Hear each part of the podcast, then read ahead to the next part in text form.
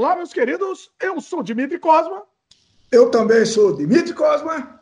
E este é o podcast Sem Freio, descendo uma ladeira desgovernado, sem edição nem frescura, em um podcast que tudo pode acontecer.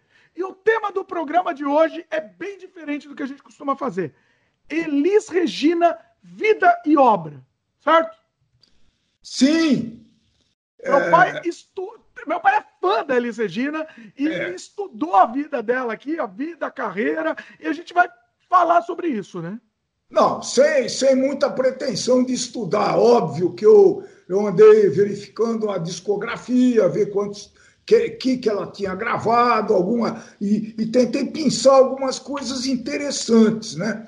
Então é vale falar que eu já eu gostava sempre de música. Elis surgiu lá por é, começou a cantar em 64, 65. Eu já era uma eu era mais do que um adolescente. Eu já tinha nessa idade eu já tinha é, 17 anos, né? Era adolescente ainda. Pronto e já gostava muito de música popular brasileira, basicamente bossa nova. Mas o interessante, o interessante é que eu cansei um pouquinho dessa história de bossa nova, né? Aquela não é mesmice, eu ainda adoro bossa nova, A mas polêmica. se você se você pegar do ponto de vista de interpretação, né, o João Gilberto, Manara Leão, né, um, eh, sei lá, o Roberto Mendescal, é aquela interpretação fria, com o violãozinho, tá, tá, tá, aquela vozinha pequenininha. Eu falei, poxa, eu gostaria de ter alguém mais vibrante, alguém que interpretasse mais. Né? Aí chegou então, ali. Então chegou, estourou. Furacão. Calma, calma, meu pai, meu pai já está sem freio aqui, já começou sem freio. Vamos, vamos com calma, é que eu fico meio entusiasmado. antes. Eu fico meio entusiasmado, você, você me interrompe. Deixa tá eu falar aqui, fazer o jabá antes de começar o programa, aí depois a gente solta o freio de vez, tá? Então Mas... é. Tá. Ah, então falar. eu vou falar que ela tem praticamente a minha idade, era um pouquinho mais velha hoje, se estivesse viva. Né? E o, o, o, ruim né, é que quando. Isso já é uma frase que eu inventei, né? Que quando a Elis canta, não, não canta, interpreta. Ninguém mais deveria cantar essa música, porque não tem mais graça. Olha aí. Esse Vamos é saber se é isso mesmo. Durante esse é um sentimento, né? Esse é um sentimento em função de ligações afetivas e é, gostava muito mesmo, né? Muito bom. E bom, acho que calma, calma, calma, calma. Meu pai já começou o programa, eu não fiz nem a introdução ainda. Calma aí, calma ah, aí. Tá bom. Você esqueceu? Eu já comecei. Já começou, calma. Bom, deixa eu fazer a introdução, depois a gente solta o freio de vez. A gente está disponível no YouTube, em vídeo, no canal O Estranho Mundo de Dimitri Cosma, youtube.com barra Dimitri Cosma, e também em áudio no Spotify, Apple, Google, Anchor, entre outros. Você aproveita, você pode assinar também o podcast, por exemplo, no Spotify, você clica no coraçãozinho, você recebe os programas novos sempre quando, quando tiverem, né? Você procura lá por Sem Freio Podcast, vai aparecer a gente certo? Se você preferir também, você pode assinar nosso feed para ouvir onde você bem entender, no agregador que você bem entender. Os episódios novos são lançados todas as terças-feiras e a gente fala sobre assuntos dos mais variados temas. Hoje, por exemplo, é um, um assunto totalmente inusitado aqui no nosso canal, mas vai ser muito interessante, vocês vão adorar.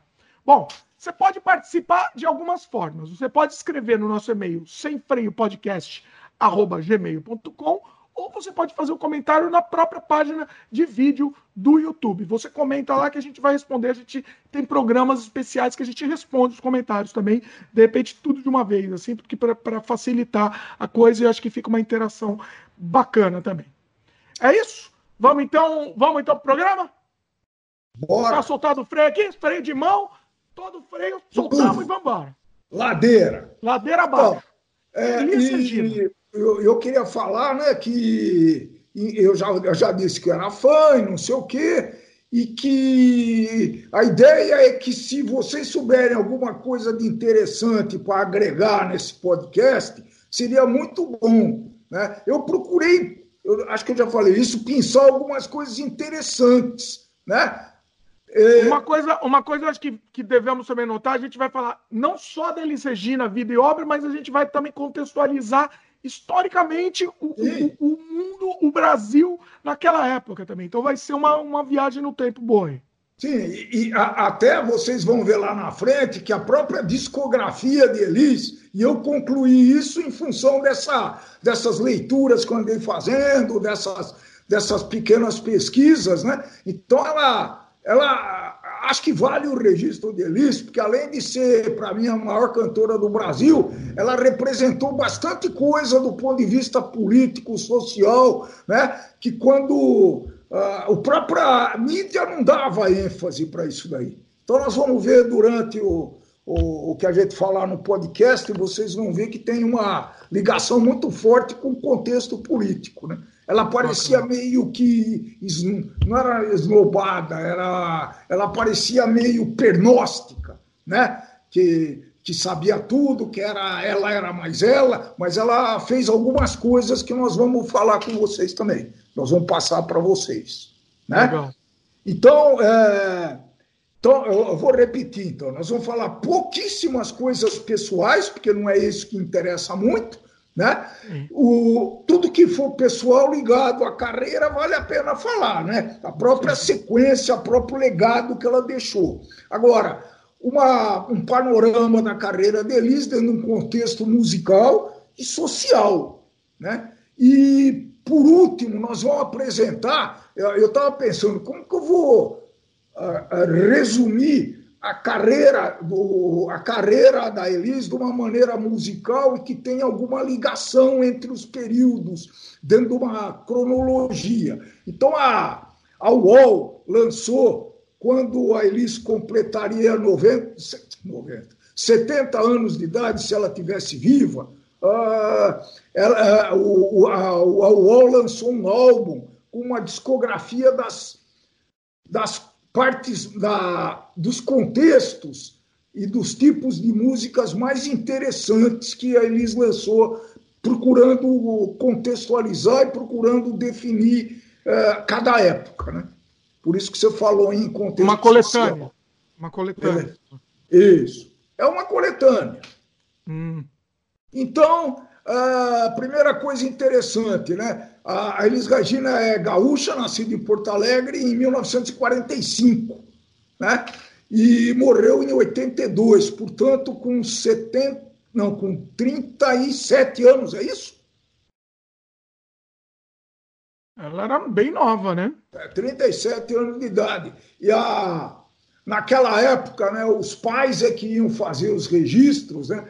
O pai, o pai dela queria chamar Elis Carvalho, ah, queria que ela se chamasse Elis Carvalho da Costa, mas na, na época os, os escrivães do cartório lá não quiseram, falaram, não, Elis pode ser um, homem, um nome de homem e de mulher, então precisa colocar um nome, um outro nome. Então ela, ele pensou em Elisandra, em outras, uh, em outros nomes, mas escolheu Elis Regina, então. E que ficou, e ela usou esse nome durante a carreira. Né? Então é o nome dela mesmo. Era é o nome dela mesmo. Então ela, ela foi casada com. Teve dois casamentos, né? Ronaldo Bosco e Pedro Camargo Mariano. Nós vamos falar principalmente do Pedro Camargo Mariano lá na frente. E tem três filhos, né? Um com o, com o Ronaldo Bosco, que é o João Marcelo Bosco, que ele, ele faz hoje, ele está fazendo algumas produções. Ele não é músico, não mas ele está no meio artístico também, tá? E, e com o Pedro, né? O, o Pedro Camargo, o Pedro Mariano. Pedro Mariano. Pedro, Pedro Mariano. é isso, Pedro Mariano. Ele teve a, ele teve o Pedro, né? E a Maria Rita. Bom, o Pedro é um músico, é um bom músico, tem coisas interessantes, tem algumas coisas bem inovadoras, né? E o e a Maria, Rita. a Maria Rita é uma cantora que foi lançada agora não faz muito tempo. E eu fiquei muito chocado. Eu confesso que eu não consigo ouvir a Maria Rita cantar. Principalmente, ela, ela entrou com uma imitação da mãe clara. Né? Mesmo timbre de voz. Né? Eu, eu levei um susto a primeira vez que eu ouvi Maria Rita cantar. Né? E, e, e o é, Pedro Camargo Mariano era o filho e o, o pianista, o, o, marido era César Camargo Mariano, tá? Sim. César. Lembrei. A, a, a Maria Rita, vamos, vamos, aqui é sem freio, a gente vai para frente vai para trás aqui. A Maria Rita, ela você não conseguiu ouvir por quê? Por, por ela imitar, por você achar que, que não tem nada a ver? É, não, é até que não, ela não canta mal, né? Eu acho que ela fazia uma boa imitação, mas não me senti confortável ouvindo, tá? Principalmente os primeiros discos dela, o primeiro especificamente, né? Não me lembro nem a música que era. Eu sei que eu falei, nossa, é, não li, não ouvi e não gostei. Então é, é uma coisa pessoal mesmo, não tem nenhuma, não, nenhuma explicação lógica esse negócio, né? É... É, é, é, que, nem, que nem, por exemplo, quando morreu o Renato Russo, aí veio aquela, aquela banda Catedral que inventaram imediatamente, lançaram um monte de disco, o cara imitando exatamente a voz do Renato Russo. Me, me, eu, aquilo me dava ânsia de vômito, desculpa o termo, eu não conseguia, porque era assim, você via que era um, um simplesmente um imitador, basicamente, né? É, podia até imitar bem. Oi? Poderia até imitar bem, porém não... Não tinha não genialidade, né? Não, não, não tinha dá. nada a ver. Ele é. só imitava a voz, mas o resto não tinha nada a ver, né? E, é, é, não sei se é isso que você é, sente. É, não, não, não foi bem isso, não, porque a Maria Rita é, ela começou com músicas até parecidas, né? No, no lançamento da Elis, nós vamos ver lá mais para frente, né? Mas a, a, Maria Rita, ela, ela depois ela incurso, fez outras incursões por outros tipos de música que realmente aí não tinha nada a ver. Talvez ela até querendo se despregar da, da figura da mãe, né? Talvez seja isso. É, é, ela, ela tem um peso muito muito forte nas costas, né? E as é. pessoas acho que exigem isso dela, que ela imite a mãe, que ela seja a, a nova mãe dela, né? Então... Não deve ser brincadeira ser cantora e filha de Elis Regina, né? É, é, a mesma coisa que ser jogador de futebol e filho do Pelé. Hum, é mais ou menos essa comparação que eu faço, né? É complicado, é complicado. Então, a, eu não sei se os, os ouvintes aí, os, os, os assinantes do, do, canal né, e, da, e do podcast já assistiram alguma coisa. É, é uma coisa fantástica, né? Então a, a presença de palco dela era uma coisa espetacular. Ela dominava mesmo o palco, né? E é considerada a melhor uh, cantora do Brasil uh, nesse período aí. Para mim, começou em 1960, até hoje não apareceu ninguém, né? E interessante, tá? Assim, a gente tá em áudio aqui, seria muito legal a gente ouvir os samples das músicas, até para a gente comentar, né? É, infelizmente, como a gente tá em várias mídias, tipo Spotify, Apple tal, se a gente colocar a música, a gente vai ter problema. Então não vai ter jeito. A gente vai ter que falar sobre a música mais do que mostrar. Se a gente tiver que recitar alguma letra, enfim. O, o, bacana é que quem, quem não conhece a fundo a Elisa, a carreira dela, vai poder trabalhar um pouco, desculpe, e, e, e, ouvir, né? É, existe, por exemplo. É, a gente vai dar, vai dar sugestão aqui, né? Meu pai tomou água, por isso que eu falei em cima. Vai lá. É, outro dia eu estava eu tava ouvindo o festival de 1967, né, que foi um dos aqueles famosos festivais de música. Nós vamos falar dele lá, logo, logo para frente. Então, Elis teve uma, uma participação muito importante, muito intensa nesses festivais. E a crítica, na época, comparava né, com ela Fitzgerald, Sarah Vaughan e Billie Holiday que ela, ela teve um pouquinho de influência dessas americanas, né? de jazz e tudo isso. E me parece claro na, na, nas músicas e na interpretação dela. Né? Sim. Então, a, a me, me, chamou a atenção, eu já falei isso, né, que a, a Elis, uh, me, me atra, a primeira, primeira fato que me atraiu na Elis Regina foi que ela se, teve teve que se descolar um pouquinho da bossa nova, em termos de presença de palco, de expressão e de extensão vocal, né? Que a bossa nova. Ela começou com a bossa nova e depois. Não, não, não, não. Eu vou, vou, vamos devagar. Ah. Vamos devagar, que o começo dela é muito interessante. Né? E ela teve muita influência, ela diz, dizia isso em muitas entrevistas da Ângela Maria que era a cantora mais famosa da época, até 1960. Né? Uhum. Ah, eu não gosto aí... muito da Angela Maria, não. Hein? Eu não, não gosto, gosto dela. Bom, não gosto muito. É, é, a música da época que ela cantava, né? Ela, Ela, inclusive, no final da carreira da Angela Maria, ela cantou algumas músicas modernas. A interpretação dela de gente humilde é muito legal. Hum. O pessoal não deve conhecer essa música, mas enfim, tô falando. Bom, vamos, vamos para o começo de carreira, então. Vamos tentar ser então, um linear, apesar de ser difícil. Vamos lá. Incrível. Ah, em 1960, 61, fazia muito sucesso no Brasil Celi Campelo. Hum. Celi Campelo, ela, ela, ela foi lançada fazendo versões americanas do Toma um Banho de Lua, Estúpido Cupido, algumas músicas assim. E Elis foi lançada pela gravadora justamente para ser uma, um cover de, de Celi Campelo. Um clone dela. Olha. Um clone. E eu não sei exatamente quando, mas a Celi abandonou a carreira logo depois. Então a gravadora usou essa a Elis como uma eventual substituta de Celi Campelo. Teve uma fase. Então, as primeiras músicas dela são é, musiquinha clone. Da... Isso. Primeira, o primeiro a coisa que ela gravou, pra você ter uma ideia, chamava Viva a Brotolândia. Olha só. 1961. Né? Uh, gravou. Só um parênteses aqui. Tudo que a gente comentar de nome de música, influências e tal estão no post. Então, facilita para vocês também pesquisar. Se quiser ouvir o Viva Brotolândia, tá lá no post para você lembrar e pesquisar. É, e era uma, então era uma mistura de. É, era, uma, era um cover da Celi Campelo mesmo. A ideia era para imitar né, a Celi Campelo. E, e ela foi lançada nacionalmente no, no festival da TV Excelsior, da falecida TV Excelsior, que fez muita coisa interessante em 1975 com Arrastão. Hum. Ah, música que, Arrastão.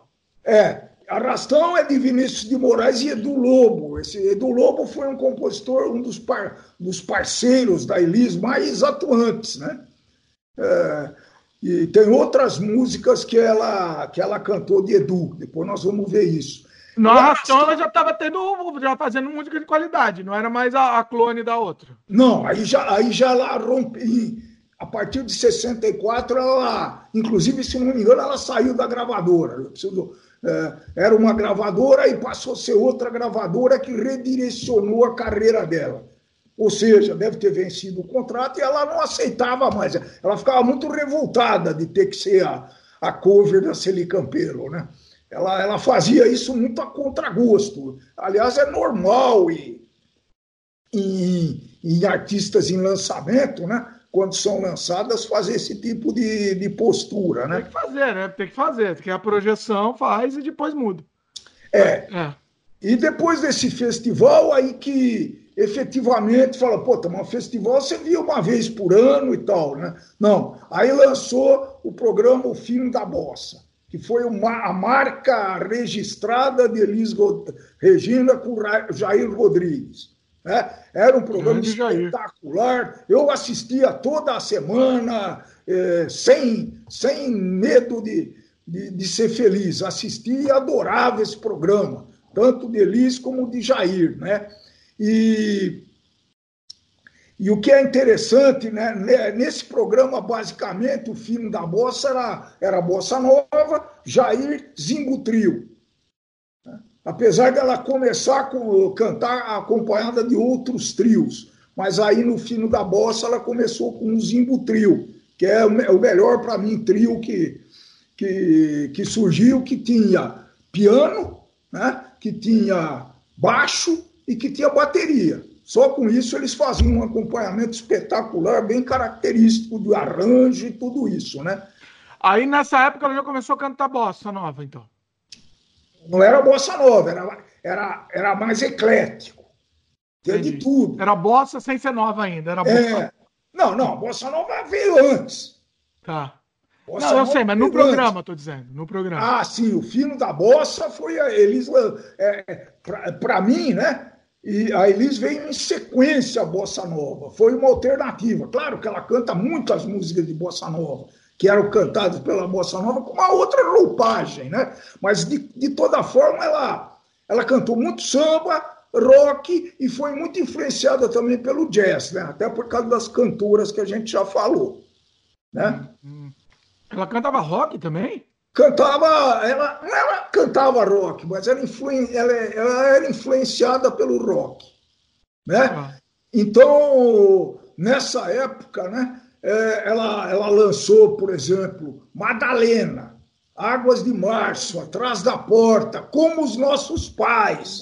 Uh, essa, essa é, é outra máxima. Certo?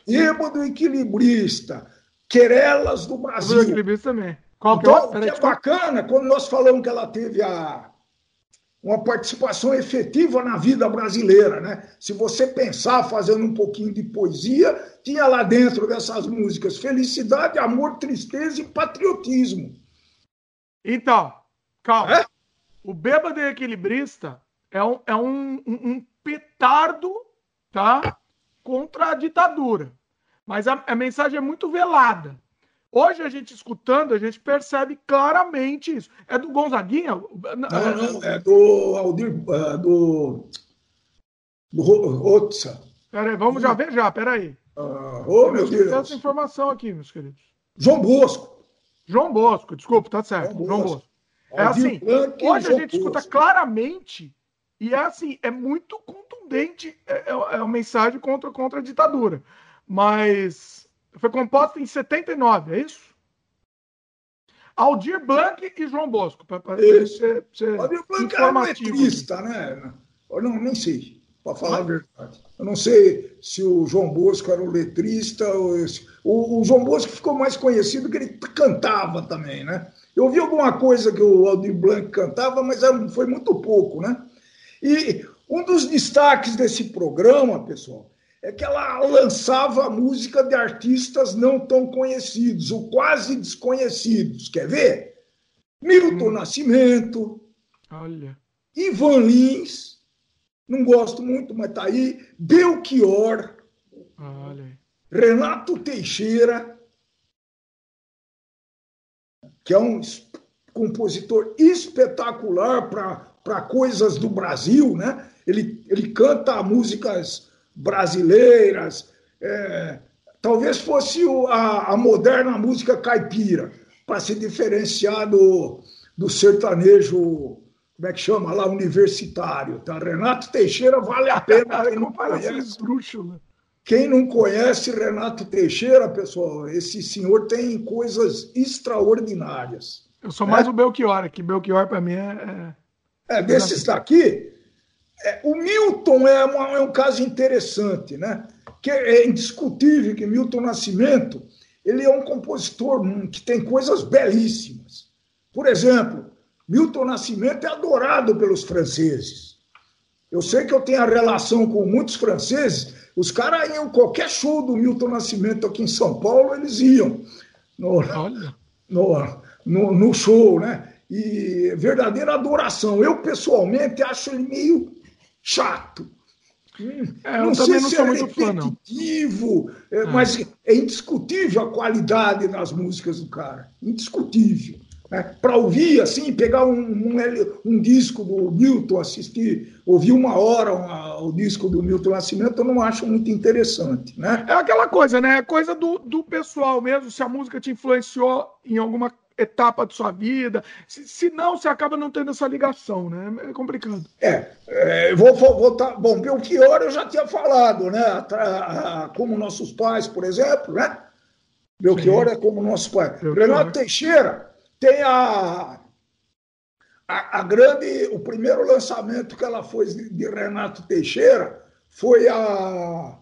Estou esquecendo Uh, o Caipira Pirapora, como é que chama essa música? Ah, olha é a primeira só. música que ela lançou, espetacular. Você era criancinha, cantava essa música, por exemplo. Sabia que você ia falar que, que lembrança, hein? Como é que chama essa música? Ou. Oh.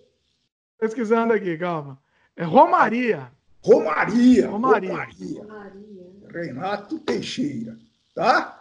Então ele é, ela ajudou a, ela ajudou bastante divulgando as músicas desse pessoal aí que depois virou tão grande como ela, né?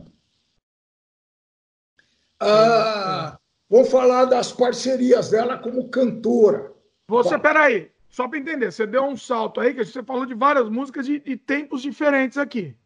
Isso, mas eu estou tentando situar a Elis como cantora dentro de uma cronologia, certo? Então, mas é, esse pessoal ela lançou no fino da bossa. Ainda nós estamos no, no fino da bossa. Tá? tá? Então não tinha essas músicas ainda que falaram. É, durante a carreira dela, ela teve alguns duetos, né? É, bem marcantes. Jair Rodrigues foi o, foi o maior parceiro musical dela. Ela tem coisa com o Tom Jobim, que nós vamos falar mais na frente, e Rita Lee também foi, foi parceira de, de Elis Regina. Nossa, Rita Lee eu não sabia. Mas com, é. com os mutantes? É, parece que sim, tem alguma coisa com os mutantes. Mutantes com, com a Alice Aí explodiu a cabeça, hein? Ah! Pra mim, Mutantes é a maior exposição, o expoente máximo da música é, é Mutantes, pra mim. É, tá, tá bom. Seja feliz. Mas é, tá bom. É, é, não, eles foram lançados nos festivais também da Record, né? Não vamos esquecer isso. Alegria, alegria, talvez. Alegria, alegria não é dos mutantes. Não, na, alegria, não, mas eles acho que acompanharam o Caetano naquela música lá, se não me engano. Deixa eu ver. Aí o, teve um marco muito grande na carreira dela, né? quando ela, os arranjos começaram a, ela começou a sofisticar, cantar música com arranjos muito sofisticados. Claro que foi por causa do marido, do novo marido dela, do César Camargo Mariano, que era um excelente pianista, arranjador, um cara fantástico mesmo, né? Então, acho que aí ela começou a marcar sua consistência musical, criatividade tudo isso, né? Há alguns álbuns muito importantes, né? E que ela marcou esse, esses registros, é Pleno Verão, Elis, ela tem vários LPs com é, dois pelo menos, chamado Elise. Ela lançou um LP com Elise Tom, tá? Hum. Nós não vamos falar todas as músicas, é, vamos falar alguma, algumas, nós vamos falar principais, mas é muito fácil achar todas as músicas de Elise Tom. É só, é só procurar que você acha fácil. Falso Brilhante foi um show, um show que ela fez, transversal do tempo, essa mulher, saudades do Brasil. Muito, muito emblemático esse negócio aí. Então, é durante 1980, ditadura no auge e tal, então ela, ela lançou esses álbuns aí. Ela... Era, era, já, eram álbuns mais, mais com, com, com, umas espetadas maiores, assim. Voilà, era espetado e mais o arranjo mais sofisticado. Entendi. Uma coisa, uma coisa que ela que, marcou na Elis foi que ela foi a primeira pessoa a escrever a, pró a própria voz como se fosse um instrumento, na ordem dos músicos do Brasil. Olha. É. Como assim? Ela, ela, ela escreveu a voz né, como, como um instrumento na ordem dos músicos do Brasil. Tem essa notação e é, e é muito se a gente pensar, a voz é um instrumento musical mesmo, né? É. É. Sim. Bom. Ah, bom, depois dessa de 82, aí ela morreu em 82, né? É, só para repetir, com 36 anos de idade, então é, eu fiquei muito chocado, né? É, já vai para a morte já? Não, não, eu, eu não vou depois falar, vou falar depois sobre é música. muito sem freio mesmo. depois nós vamos falar, é só para. E, e depois tá bom, nós vamos falar um pouquinho depois. Deixa, deixa para o fim, a morte é no tá fim. Bom. Vai lá. A revista Rolling Stones, alguns fatos, né? Em 2013, agora, hein? Foi eleita a melhor voz feminina da música popular brasileira a, a mulher mais bem colocada da, da lista né, de, de, da música popular brasileira, ficando em 14 lugar, sendo a mulher mais bem colocada. Então, ela foi a melhor voz feminina do Rolling Stones, depois da lista das melhores artistas brasileiras, foi considerada a 14 uh, posição em toda a música. Aí precisa ver quem fez isso, né? É, isso, é isso póstumo, né? Isso. Homenagem é, agora vamos falar um pouco, por isso que eu tinha falado da morte, né? Então, a... É que eu, que eu mudei a ordem aqui, bagunçou. É, mas é, vou... morte é no tipo. Mas eu não quero falar para não ficar chato, sendo cronológico, né? Então, a, você ter uma ideia, ela começou a cantar com, em 1956, aos 11 anos de idade, num programa da Rádio Gaúcha, lá, da, da Rádio Farroupilha, desculpa, né? E com 11 anos de idade. E aos 16 lançou o primeiro LP. Agora, uma, uma dúvida aqui que ficou e que os, os, os, os, os assinantes podem discutir conosco foi quem lançou e quem descobriu Elis Regina, né? Hum, Não tem isso? Não está. Então, claro. o, o Walter Silva é tido como. Você já ouviu falar em Walter Silva? Não, né? Não, não ouvi falar. Ouviu falar em pica-pau? Pica-pau? O que, que tem o pica-pau? É o Walter Silva. Assim, o dublador do Pica-Pau? Não, o Walter Silva era um produtor musical muito famoso na época, 1960 até 1970, e que lançava vários artistas. Ele teve, ele teve programas na, na televisão, foi um dos precursores da televisão, né? Então a, o mundo fala que a que quem ah, lançou... o Pica-Pau é apelido dele. Meu pai não é. sabe, eu tive que pesquisar aqui para descobrir. Pica-Pau é apelido dele. Vê que eu não estou mentindo, hein? Isso é jornalismo, hein? Como diz jornalismo. É jornalismo. Ah. É? E, e o, quem lançou efetivamente, né? Foi quem descobriu Elis Regina foi um vendedor da gravadora Continental, chamado, também não sabia isso, Wilson Rodrigues Pozo que ouviu cantando, a, que ouviu a Elis cantando em Porto Alegre e sugeriu que eles contratassem a Elis em 62. Né? Hum. E o Walter, o Walter Silva levou ela no programa dele, né? que ele tinha semanalmente, e foi o primeiro a tocar o disco no rádio. E ele vaticinou nesse programa, está registrado, eu não ouvi não, mas eu estou acreditando, que falou uma frase: Menina, você vai ser a maior cantora do Brasil. Ponto. Olha. Interessante. É? Eu estou pondo no post aqui, pessoal, para vocês, vocês, poderem acompanhar aqui que, que, que, a ordem da conversa. Vai lá. Aí foi. Uh, ela teve uma esse lançamento da, da Continental, do primeiro disco, do programa da, do Walter Silva, né, ela continuou lá em Porto Alegre, né, que cantava em boates, que era o, o caminho natural da época, né, como crooner dos chamados. Com 11 anos de idade cantando na boate. É Não, 16. Ah, tá. 16. Não, já era, eu já estava em 62 aí, né? E, não, não, 11 não. Uh, e, e uh, a, a, a, cada boate tinha um ou dois conjuntos que cantavam dias da semana. Kruner era o cantor que acompanhava, né? era o, vo, o, chamado vocalista desses conjuntos. Então ela acompanhava é, alguns conjuntos desse, desse tipo aí, né? Uhum. Aí em 61, ela gravou o tal do Viva Brotolândia em 61. Mas ela ainda. Abortolândia, essa eu não conhecia esse daqui. Depois eu vou ter que pesquisar. Como é que é? Deve ser, deve, pelo nome, deve ser uma, uma, um espetáculo. O que, ao vivo a Brotolândia. Não, tem, tem as músicas do disco aí. Mas é bem das. É mais para jovem guarda do que para qualquer outra coisa, né? Realmente não é nenhuma maravilha. Aí, Viva Brotolândia é o nome do disco, né? Não da música. Viva Brotolândia é o nome do disco. Viva Brotolândia é o nome do disco.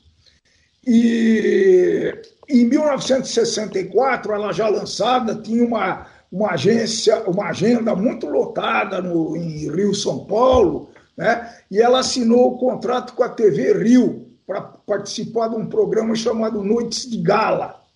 Hum. Interessante que quem apresentava esse programa era Ciro Monteiro. Não Não conhece Ciro Monteiro, pelo amor de Deus. Quem? Você lembra de um cantor que tamborilava músicas numa caixinha de fósforo? Não lembro também. Quem Ciro é? Monteiro. Era, Ciro era um ícone, não conheço. Era um ícone da música popular brasileira. Não, mas não é só você que não conhece, é você e a torcida do Corinthians que não conhece, não tem?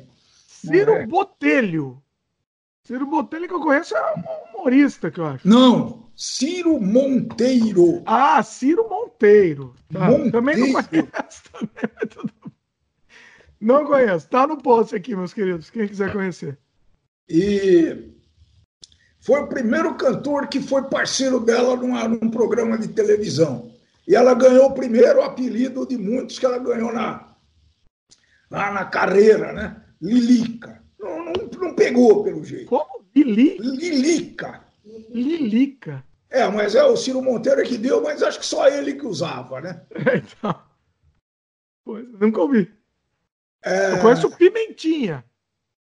Pimentinha também, tem outros. Tem, hum. tem um apelido muito emblemático quando foi, ela surgiu com o Arrastão e o Paneguinho, né, que foram as duas primeiras músicas que ela, que ela teve maior sucesso. Ele tinha um apelido também que chamava de Helicóptero. Nossa Senhora. Sabe por quê? Ah. Porque ela balançava os braços de uma maneira meio que agressiva, e aí a turma chamava de helicóptero. É muito bom. Esse é genial. Foi pejorativo, provavelmente para zoar, né? É. Isso aí foi para ser agressivo. Provavelmente. Ela. Aí, a, nesse esse ano de 64 foi muito, foi muito importante, porque ela, ela virou cantora do Beco das Garrafas, no Rio de Janeiro. E qual que é a característica? Né?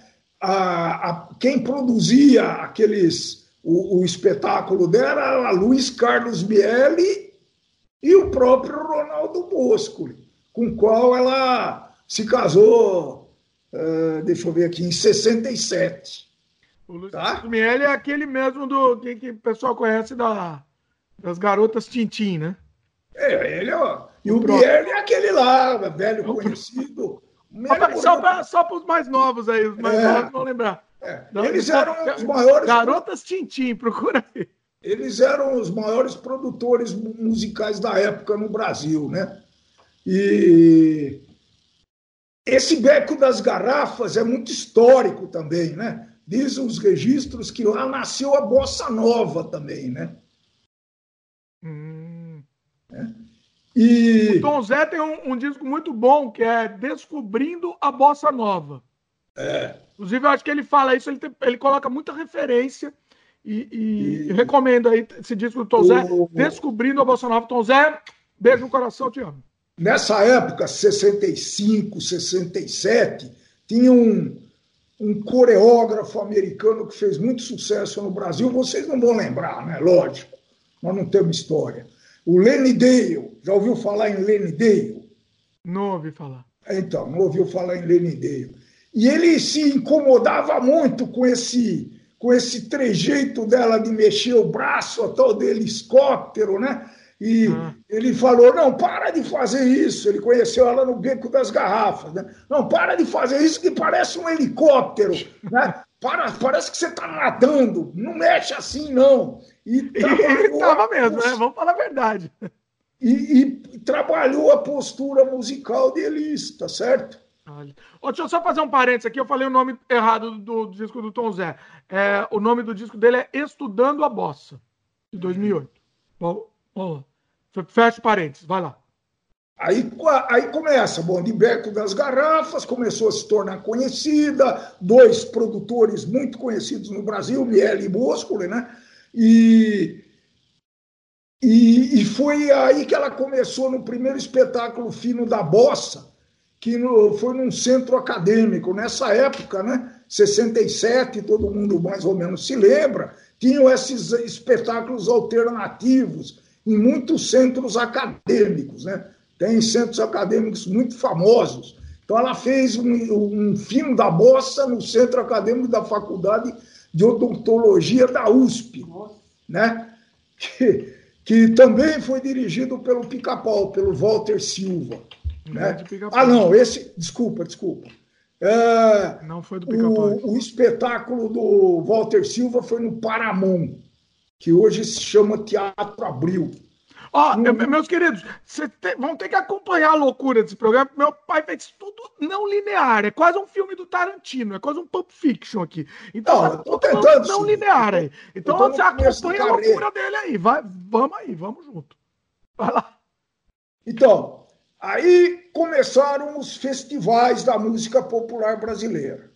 Hum. Não sei se alguém conhece ou já alguém já ouviu falar desses festivais porque na época era uma forma da juventude extravasar a sua insatisfação né, e a sua revolta contra a ditadura militar. Né? Então, a, quem começou com esses festivais da, da Record foi o Solano Ribeiro. Né? E nesse mesmo ano, então, ela começou a apresentar o programa O Fino da Bossa ao lado de Elis Regina. O programa Filme da Bossa era um programa semanal com Elis Regina e Jair Rodrigues. Né? E esse programa ficou de 64 a 67 no ar. Né? Ah, e aí ela começou a lançar discos gravados, ah, discos ah, não em estúdio, discos presen, não é presencial, não é presencial é linguagem moderna. Oh, como é que chama isso? Discos ao, ah, ao vivo, discos ah. ao vivo. Né? Então ela ela lançou três uh, discos, eles lançaram três discos, dois na bossa, que foi muito marcante, principalmente o primeiro, né? O, mas disse que o número dois é melhor. Vocês podem ver as músicas aí, o arranjo do número dois é melhor mesmo, né? Então foi o primeiro disco. Só um parênteses aqui. Você falou do fino da bossa, eu fui procurar se existe algum registro em vídeo, né? Não consegui encontrar, bem difícil mesmo encontrar algum registro em vídeo. Tem um pouco falando um pouco da, da carreira do Jair Rodrigues e tal, mas é, realmente é bem limitado o que tem de registro em vídeo desse programa. É, o, o Jair, ele, ele veio um pouquinho antes, não muito, né? O Jair foi também teve uma importância muito grande na música brasileira. Eu digo que o Jair foi o lançador do rap na música popular brasileira. É, basicamente, é verdade. É, o deixa que digam, que falem, que pensem. Deixa, deixa que digam, que pensem, que falem, é, deixa isso para lá, vem para lá. Isso tem. foi muito legal, foi também estourou no Brasil nessa época, né? E o, foi o primeiro disco, segundo os registros, que vendeu mais de um milhão de cópias. Foi o, fino, o, dois, o dois na bossa, tá? Olha. Fino da Bossa era o nome do programa, Dois na Bossa era o nome, era o nome do disco. Tá. Vamos lá. A, a, aí a gente. Estou anotando tudo. E quando eu fico mudo aqui é porque eu estou anotando. A gente falou no festival, né? E aí voltou, interpretou o Arrastão, de Edu Lobo e Vinícius de, Moral, de Moraes, que venceu o primeiro festival da Excelsior, que foi em 65. A gente já falou nisso né? foi premiada com a melhor intérprete, né? E aqui tem uma coisa interessante: em 65, ela compôs a sua primeira e última e única música. Ela não compunha, né? É interessante isso, bem, bem, observado. Triste Amor que Vai Morrer. Eu preciso até pesquisar essa música. Eu não né? nem conheço. Eu não conheço. Não fez sucesso. Pô, ela cantou com o Pelé, inclusive. Deve ser um pouquinho melhor eita, que o Pelé. Né? Eita, ela cantou deve com Pelé. coisa boa. Ela cantou Como com o Pelé. Assim? Com o Pelé? Ah, ela tá. Tem uma informação interessante desse triste amor que vai morrer. É, diz que ela foi gravada de forma instrumental por Toquinho em 66. Precisa tirar a letra. é, eu acho que ela não quis se expor, né? Deve talvez ser fosse, uma beleza isso. Talvez fosse bem inteligente, né? Uma coisa, porque é isso, né? Assim, geralmente é, é, são poucas pessoas que são só intérpretes, né? Isso que ela, ela era só intérprete. Né? Ela era só intérprete. Ela era só intérprete. Né? Porque assim, é, é, assim, é, bom, é, é, controverso aí, né? Mas né, eu acho que um talento, não é um talento completo se você é só intérprete. Não é. Não é. Não, não, não é. é. Eu, na minha opinião, não. Ah. Depende do que você se predispõe a fazer, né? É, não, tudo é, bem, tem, tudo bem. Tem não, não, nada contra, entendeu? Tem compositores assim, que cantam bem, que são aceitáveis como cantores, mas tem outros que são horrorosos, né? Então... O que que acontece? Não, o que acontece? Se você tem anseio da arte, você quer se expressar. Para você se expressar, você precisa também criar, criar, acho que um todo. Eu, é, não é ter problema ser intérprete, mas o meu problema é só ser intérprete, entendeu? Entendeu a discussão? Entendi, mas é, tudo bem. Ué. Mas eu acho que não, não, não, tira, não, não fica menos artista por causa disso, né? Não, ah, não, nessa não. Época... Eu, eu, eu tô, sendo, tô sendo talvez forte demais em dizer Está sendo forte demais, está sendo forte demais. Sim. O, nessa época, bom, ditadura 64, 65, 66, 67, os anos. Como é que chamava isso? Os anos. Cão. Os anos do cão? Os anos de sangue, alguma coisa assim, de uma forma exagerada, na minha opinião, mas vamos lá. Como é que chama? Então, teve os o... anos de sangue? É, eu acho que sim. o... Teve um teve um musical muito famoso, né? No Teatro Arena.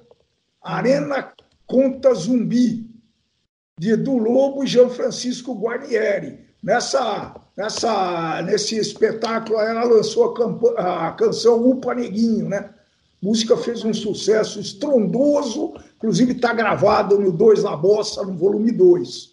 Como chama a música? É, Upa Neguinho. Upa Neguinho. Upa Neguinho. Ah. Na estrada. É, é bem conhecido. Foi, foi, se não me engano, foi o segundo, o segundo a música mais, mais forte que ela, de mais popularidade que ela lançou, né? Eu, ela tem muitas fases, né? Eu pessoalmente, vamos, vamos, vamos entrar aqui no pessoal um pouco. Qual pessoalmente você gosta mais? Olha, uh, eu pessoalmente gosto mais da primeira, da fase que veio depois da Bossa Nova. Pessoalmente.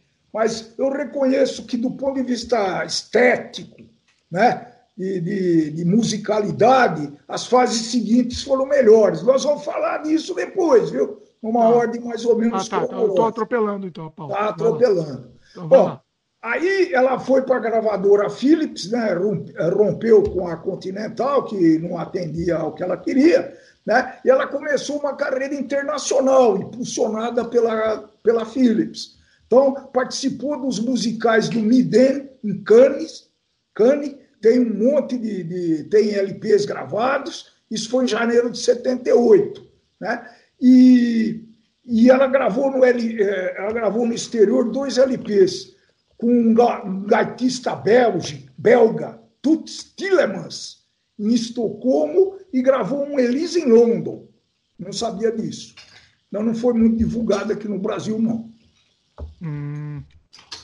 Aí vem o que você falou, né? É, o artista tem que, tem que se aprimorar e o que ela fez. A partir de 70, ela deu realmente uma guinada no, do ponto de vista técnico, e nos arranjos musicais. Né? Uh, tem um registro. Uh, e aí, olha o que, que acontece. Ela era popular, né? Uh, deu uma sofisticada e aprimorou mais ainda. O que, que aconteceu? Em 73, eu tenho um registro da única vez que eles. Não diz que foi vaiada, mas teve uma recepção fria e indiferente foi um festival chamado Fono 73. Né? Hum. Tinha outros artistas e tudo isso. Então, dizem que foi uma, uma, um constrangimento geral no espetáculo. Né? Até que hum. Caetano Veloso uh, entrou para resolver a questão e para tentar quebrar e disse uma frase lá que ficou um pouco na história: respeitem a maior cantora dessa terra. Olha só. Nesse, nesse festival, né? Hum. É, você vê que nós já estamos andando. Em 74, Antônio Carlos Jubim, né? Meu querido. É, considerado um dos melhores LPs da música popular brasileira. Né? E... Na, na, minha opinião, é o melhor disco dela, inclusive. Na minha é, opinião. E, Elise Tom, né? É, o disco. Elise Tom. Parece que, é, eu não sei se foi Elise Tom que falou sobre esse disco, que Bom, eu não sei se a gente vai conseguir fazer alguma coisa melhor. Olha só. Um dos dois falou, é, talvez eu tenha aqui anotado, eu vou chegar. Né? Ah, Falso Brilhante foi um espetáculo que ela correu, correu principalmente o eixo Rio-São Paulo, mas outras cidades, né? ficou mais de um ano em cartaz, fez 300 ah, apresentações. Hum. Né? E foi um marco definitivo, o Falso Brilhante, já com essa sofisticação, com arranjos vocálicos, ela conseguiu transformar a carreira de popular para essa um pouquinho mais sofisticada, né? E tem aquela música que é meio uma, uma música, um bolero, sei lá, que é o falso brilhante. Né? É. Né? Bom, é, você sabe que o meu registro dela é mais no começo mesmo, né? De lembrança, porque eu segui mais, né? Nessa época eu tinha começado a trabalhar, já era casado, já tinha filho, essas coisas. E não olha seguia tanto assim, né? Ai, tá? Olha. E. Ah, mas nem depois que morreu. Bom, depois que morreu, eu vou entrar numa uma, uma conversa interessante, mas vai lá. Transversal no tempo, né? Foi em 78. Né? Hum. 78 foi um ano muito marcante da ditadura no Brasil. Né? Talvez foi a época mais sangrenta da ditadura, com o Médici como pre presidente e tal e, e um outro espetáculo, né, que foi Essa Mulher. São dois espetáculos dessa época que ela começa a, manifestar o viés político, né? O viés Esse social. já começa a ter viés político. É. Começa é, aqui, mais ou menos. E mil, aí, avançando um pouquinho mais, 1980 foi Saudades do Brasil. Tá?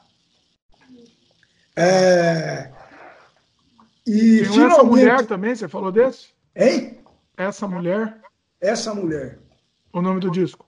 É o nome é do Ah, esse tem, Era um espetáculo. Esse... Depois eu podemos ver a discografia. Não eu estou se... seguindo aqui, ó. Esse que, inclusive, essa mulher que tem o, o, o, o bêbado e a equilibrista. Ah, é? é. Tá. E tem uma Bom, música chamada Essa Mulher também. Que, nossa, tem uma que chama. Agora fiquei curioso. O nome dessa música eu não conheço, tá? Chama Bolero de Satã. Nossa. Fiquei muito curioso para conhecer essa música aqui. Deve ser interessante.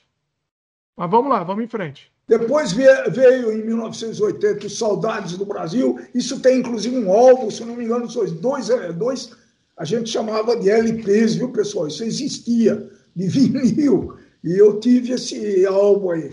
Eu dei para você ouvir música. Pera, vamos falar para essa molecada, molecada leite com pera aqui. Para você ouvir música, meu querido, você tinha que comprar, pagar uma fortuna o LP, que senão você não tinha acesso.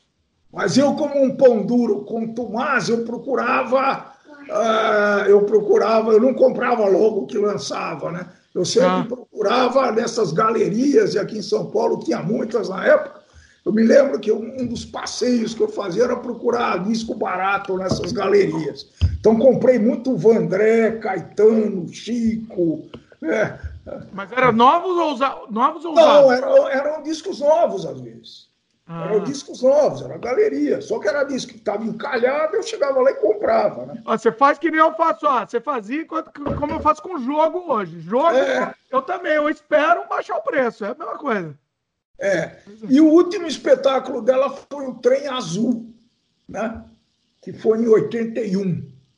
Você está falando de mais espetáculo, você não está falando dos discos, né? Do espetáculo. Bom, sim, mas daí surgiram os discos. Então, do ponto de vista disco e carreira, é mais ou menos isso. Morreu em 82, nós fomos até em 81.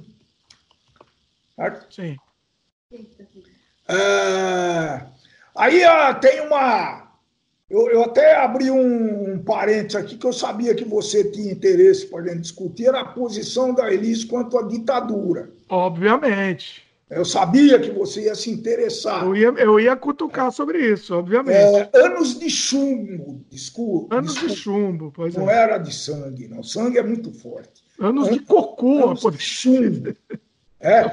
Então, claro. me xingar aqui, tá aí, vai. Claro, vai. muitos muitos artistas pre, é, perseguidos, exilados, essa era a situação.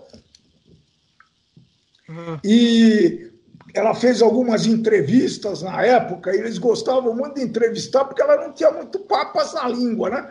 tinha muitas entrevistas na TV Cultura, né?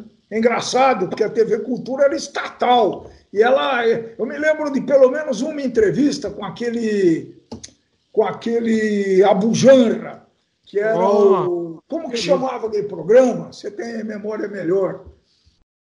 Não, é... do Abujan não, não é provocações, não. Provocações. Não, provocações. não, dá para ser, não. Opa. Era, não era provocações, não, não foi como ser, não, não foi em outra. Provocação. Então foi em outra entrevista. Ah. É... Porque provocação foi depois, né? E dizem que a Elis não foi presa, porque ela, ela andou falando numa das entrevistas que o Brasil era governado por gorilas.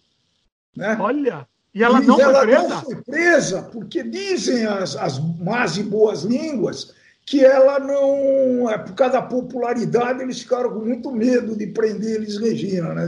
Em 69, Nossa. né? Mas que. Aí, aí a história, não sei se é verdade, que diz que ela foi obrigada a cantar o hino nacional num espetáculo em um estádio, né?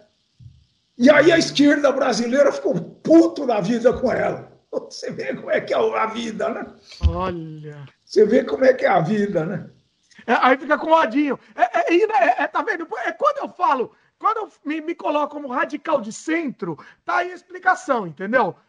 Tá, é inacreditável, entendeu? Os dois lados são, são idiotas. Desculpa, os dois lados são idiotas. Ah, ponto, falei. Ah, essa é outra. Isso vai, vai você. Aqui vai falar. Ah. Vai você e o Marcelo discutir que eu vou ficar fora dessa. Um dia talvez a gente faça uma três. Olha, bota meu pai para discutir junto. Ia ser Talvez. legal, ia ser bom. Talvez, porque é interessante que o Marcelo é intermediário, né? Entre a minha pessoa e o Dimitri Júnior, o Dimitri Filho aí, né? Não, eu também sou, eu também sou radical de centro aqui. Não, ele é radical de centro, mas é interessante que ele vem no meio, mais ou menos, né? Eu não sei quantos anos tem o Marcelo, deve ser pouquinho, um pouquinho não, acho que ele é bem mais novo que eu. Né? Vamos, vamos, vamos fazer isso. Vamos, então vamos, vamos, vamos trabalhando aqui, né? Vamos sim. Ela claramente foi sempre engajada politicamente e ela participou de alguns movimentos de renovação política com uma voz muito ativa. É, ela participou muito da anistia pelos asilados brasileiros, né? Ela participou hum. muito. É, então ela é, não sei se foi a primeira, mas com certeza ela, ela foi uma, uma das pioneiras de colocar essa posição política na música. Né? Uhum. E foi citado o Bêbado Equilibrista como a, o hino da anistia. Pronto. Tá. É... Não, e o Bêbado Equilibrista, eu tenho, eu não sei se cabe nesse programa, mas é que é muito interessante uma coisa que eu achei aqui, tá? É é muito interessante uma análise da letra do Bêbado Equilibrista. Eu acho que cabe no programa, não cabe? Cabe, sim, cabe. Vamos, vamos, porque é cabe. é muito interessante mesmo, assim. O link dessa, dessa análise em detalhes tá no post, tá? Mas é, eu vou, eu vou dar uma, uma pincelada. Quer que eu te mande para você acompanhar também, se, se ajuda? Peraí, eu vou te mandar. Não, não vai ser agora. Não, não, vamos fazer aqui. Não, eu queria só falar uma coisa aqui. Ah, tá. Senão a gente... Ah. Não, não. Vamos, vamos, vamos devagar com a dor. É, então, é, mas só para ilustrar e completar esse raciocínio, né? Esse ah. do equilibrista foi a, a, canção lançada quando os exilados começaram a voltar, em 1979. E um deles citado na canção, Bêbado Equilibrista, quem que foi? Ah, o, o irmão do Enfio. O, o, o, Bet, o Betinho, né? O Betinho, foi, exatamente, foi a volta do irmão do Enfio, que é o Betinho. Sociólogo da época e tudo isso, né? Sim. Pô, mas se a gente falar do Bebo de Equilibrista, eu acho que valia até um, um programa, hein? Eu acho que não. Eu acho que dá pra gente falar aqui, porque assim, é, tá, tá, tá muito. Tá muito. É, tá muito vinculado, né, na verdade. É, mas eu, eu, tenho muita coisa ainda, eu não sei se vai dar para falar num programa só, viu? Agora que você está falando do bêbado, vamos, vamos só. Não, eu, eu, vou fazer só por cima, não vai ser, não vai ser um coisa, um tratado aqui. Quem quiser ler a matéria completa, já que a gente está dentro do, tá, tá no assunto do bêbado equilibrista, quem quiser é, ler a matéria completa, vai tá durar, no post. Durar, vai durar muito mais de duas horas se continuarmos assim. É a né? vida, é a vida, meus queridos. É, é assim que funciona sem freio. Mas deixa eu falar rapidinho aqui, rapidinho. Bêbado equilibrista, aquela parte que começa. Que ninguém percebe, isso que é interessante. Caía à tarde feito um viaduto. E um bêbado trajando luto me lembrou Carlitos. O cair à tarde feito viaduto. Ah, não, não, é inacreditável como a censura não percebeu. Né? O que é cair à tarde feito um viaduto? A tarde caía muito rápido, como um viaduto que desmorona. Né? É uma alusão a, a, um, a um viaduto elevado Paulo de Frontin. Frontin, que caiu Frontin. no Rio de Janeiro. É. Que caiu em 71. Isso. Pois é, é, é uma alusão ao, viaduto desmoronando. Então, assim, Quem que a, fez a, a letra? achava poético. Quem que Hã? fez a letra? E é curiosidade minha. Foi o João Bosco ou foi o Aldir Blanc? Ele aqui não está falando, ele fala composta Será que são os dois? Bom, depois não dá para saber. Tá. Outra, é, o, o, outra parte interessante aqui. A lua, tal qual a dona de um bordel, pedia a cada estrela fria um brilho de aluguel. O, o, o, a, o artigo ele esmiuça em detalhes a letra. Mas eu vou resumir o que, que significa isso, tá? É, uma tradução, né? A lua tal qual a dona do bordel. A lua não tem brilho próprio, né? E aí ela pede ao brilho das estrelas é, como a dona do bordel quer o brilho das estrelas, que seriam da, das prostitutas, um brilho de aluguel. Então é uma referência aqui, uma tradução bem, bem tosca seria assim: o governo militar explorando o povo e recursos do país para ganhos pessoais, porque assim o governo quer o brilho do povo, né? Então, assim, o, o artigo analisa isso mais claramente, assim.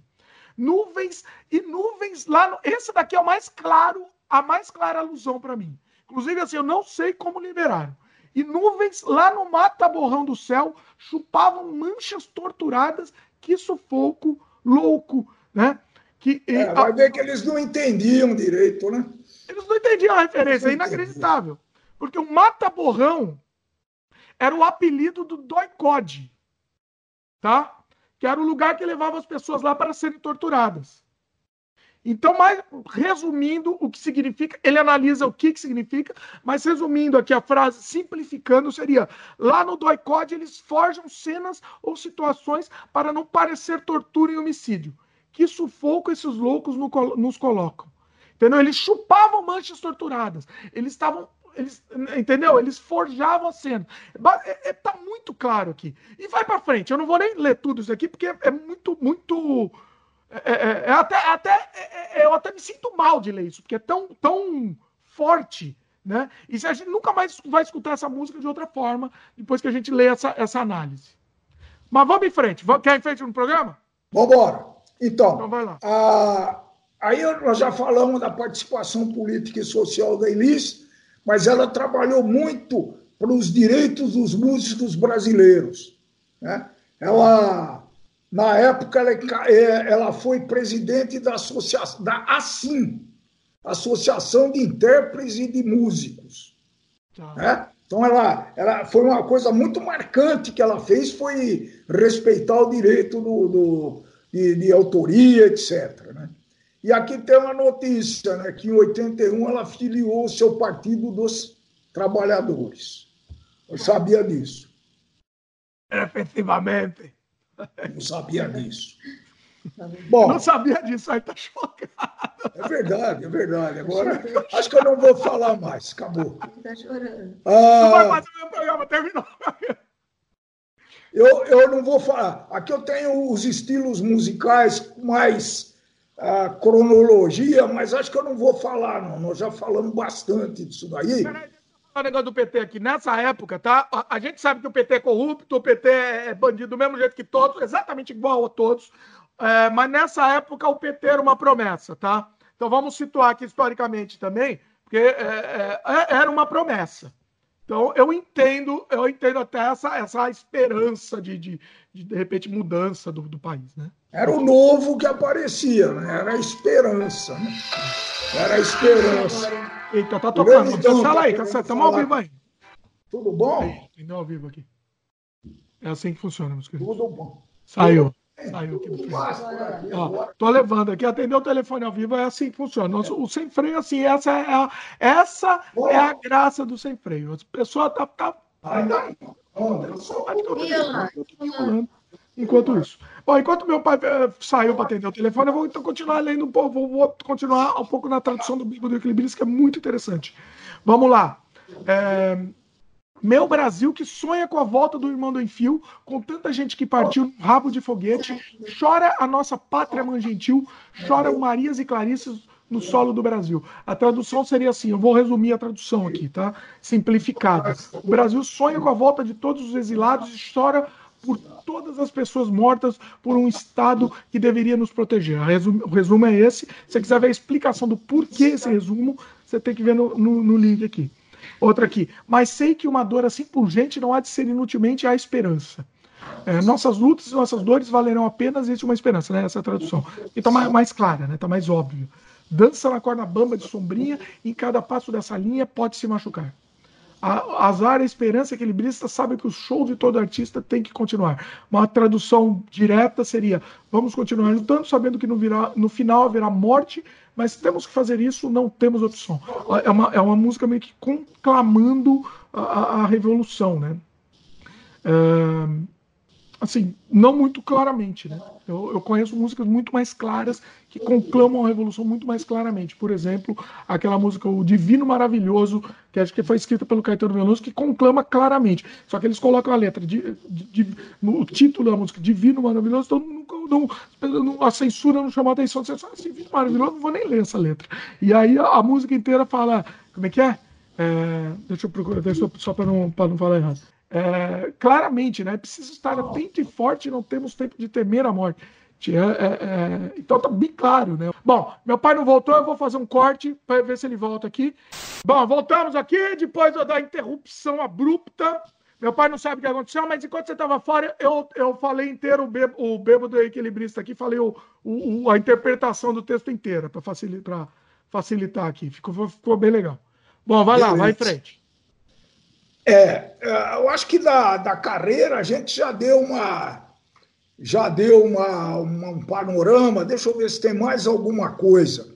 Falar que ela ela foi parceira também do Adoniran Barbosa, né? E ah, tem olha. algumas músicas bem legais, que é o Tiro ao Álvaro e Iracema. Que é uma é interpretação que eu recomendo, espetacular. Qual que é? Eu só ouvi Tiro ao Álvaro. Qual que é outro? Iracema. Ah, Iracema, Iracema meu grande amor foi embora. Muito legal. É, é, o, o, eu acho que o, isso era eu que percebia e eu estou vendo aqui que tem alguns registros. Né? O que ela fazia era muito bem, porque você sabe que a. Você sabe, claro que sabe. A música é feita de compassos musicais. E uma das grandes propriedades de, de era dividir esses compassos de uma forma muito clara. Né? Para mim, era uma, uma, principal marca de Elisa Regina era a divisão vocal que ela fazia, de forma que dava um ritmo muito continuado, muito. Uh, ele, não, ele não parava, entendeu? Era uma coisa contínua. Isso foi, para mim, foi a, a, o cantor ou a cantora que melhor fez isso dentro que eu vi na vida certo? Ah, uma outra coisa que eu não falei, né? Ela, bom, já ainda dentro do ainda dentro do, da, da, participação dela na sociedade, ela participou de um programa da Rede Globo, Mulher 80. Eu não sabia disso. Que foi um dos momentos mar, mais marcantes da televisão. É, ela exibiu uma série de entrevistas, o programa, cujo tema era a mulher e a discussão do papel feminino na sociedade de então. Né? Elis que é, queria muito ser reconhecida como uma pessoa, não como uma mulher objeto, que era não era não estava muito longe de quando ela nasceu, não, né? Então ela ela é, tinha é, teve relação com Fafá de Belém, Zezé Mota, uh, Simone, Rita Lee, Joana, Gal Costa, etc. Né? E Regina Duarte também participou desse programa, né? E, e foi uma coisa bem marcante, né? que mais? Aqui, não vou falar.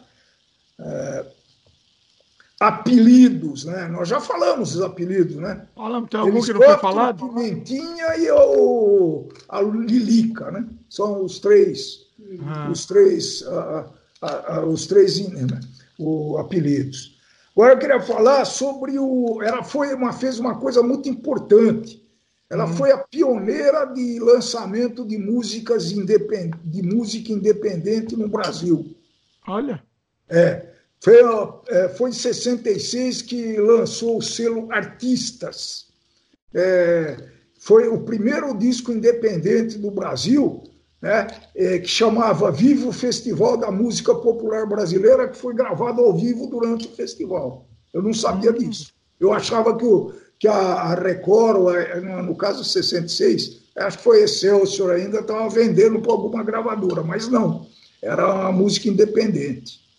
Olha só. Provavelmente foi com o é. marido, alguma coisa. Deve ter sido. Aí, aí eu fui, fui, é, fui caçar um pouco de informações, porque isso é muito importante, né? E tem uma controvérsia aí dizendo que o primeiro disco independente no Brasil não foi esse, desse selo. Foi do Cornélio Pires em 1929. Nem eu Eita. era nascido ainda. Né? Que ele, o próprio Cornélio Pires, financiou o, a turma caipira de Cornélio Pires, né? E, e foi lançado lá em Recife, né? E, então tem essa controvérsia aí. Hum. Ah, é, porque assim, era muito difícil você produzir um disco, né? Assim, era caro, caríssimo, né? Caro e precisava ter recurso de estúdio, de gravação, e a coisa precisava ser feita quase que ao vivo dentro do estúdio, né? Essa era a verdade, né? Sim. É. É, basicamente é isso. Nós já falamos um pouquinho da carreira internacional, que acho que nós não vamos, não precisa repetir. Ah, fase importante, lançamento de artistas desconhecidos. Nós já falamos nos compositores, né? Milton Nascimento, Renato Teixeira, Tim Maia. Tim Maia, olha aí. João Bosco, Aldir Blanc, Sueli Costa, você não conhece, mas foi uma bela cantora, Belchior, entre outros, né? E dizem que o Milton Nascimento achava Elisa a musa inspiradora dele, que ele dedicou várias canções para ela. E uma coisa que aí não foi registro foi na minha extraordinária memória, né? Ela lançou duas cantoras ela lançou uma cantora num programa chamado Maria da Glória, das Graças. Hum. Maria das, Gra da Gra das Graças. É? E lançou a cantora Cláudia. Essa manteve o nome. Cláudia é uma excelente cantora, né? E sabe quem foi Maria da... quem é Maria das Graças? Quem? Gal Costa. Olha, eu ia ela falar que era Xuxa. Não, ela foi lançada e, e depois mudou o nome. Olha só. Eu gostava dos nomes da época, que era assim. O nome da cantora era simplesmente Cláudia. Não é mais nada, é a Cláudia. Era uma bela. É, era, é, né? É Joana, Cláudia. Sei lá, Cláudia é uma cantora muito boa. Tem, não, não, mas eu tô falando o nome. Não, não faz sentido, é simplesmente Cláudia. E, e, e, inclusive tem uma extensão vocal maior que da Elisa. Ela abusa mais das, da, da vocalização e dos arranjos agudos, etc. É muito legal. Ah, bom, acho que tá bom. Falar um pouco sobre bi, bi, bibliografia. Tem um monte de livro que fala sobre Elis Regina, né? Eu acho que faz jus ao que ela representou na música, né? Então tem, tem uns 10, umas 10, uns 10 a 12 títulos de, que fala sobre Elis Regina. Eu destaco dois deles. Um que eu já li, que é o Furacão Elis, que a Regina Echeverria, ela é uma, ela é uma biógrafa de, de outros eh, cantores e artistas brasileiros. Né? Então, uma forma interessante de ler, fala bastante coisa interessante. Eu recomendo esse, esse Furacão Elis. E por força de conhecimento e de participação na carreira de Elis, eh, tem um livro do próprio Walter Silva, do Pica-Pau, chamado Vou Te Contar, Histórias da Música Popular Brasileira. Não li, mas preciso ler. Vou tentar encontrar esse livro aqui, né? Para tá aprender mais alguma coisa. É bem legal isso. E, porque o Brasil não tem, o Brasil não tem memória, né? Os ídolos brasileiros, se você pegar uh, cantores aí que, que foram na época grandes artistas, muito conhecidos, hoje ninguém lembra, ninguém fala deles, né? Ao, ao contrário de outros países que são endeusados. Né? Você imagina, por exemplo, Chico Anísio fosse americano. Né? Pois é. Aquele cara era um humorista absurdo, né? inteligente, inovador, é, representativo, tudo isso. Oh, olha, eu não sei se todo mundo vai lembrar do Chico Anísio, apesar de ter programa, até hoje tem programa dele no, no canal a cabo, tá? As pessoas vão esquecendo mesmo, é inacreditável, né? É impressionante. Né? É. Então, então tem outras, uh, tem outros livros aqui que eu não vou ler todos para não, não, ficar chato o programa, né? É, eu acho que esses dois é um, é um bom, dá um bom, um bom intro, né? Uh, talvez tenha um interessante que eu nunca tinha ouvido falar, que é Mulher Brasileira em Primeiro Lugar. O exemplo e a lição de vida de 130 mulheres brasileiras consagradas no exterior. Foi lançado em 2007. Pode ser interessante. Gostei.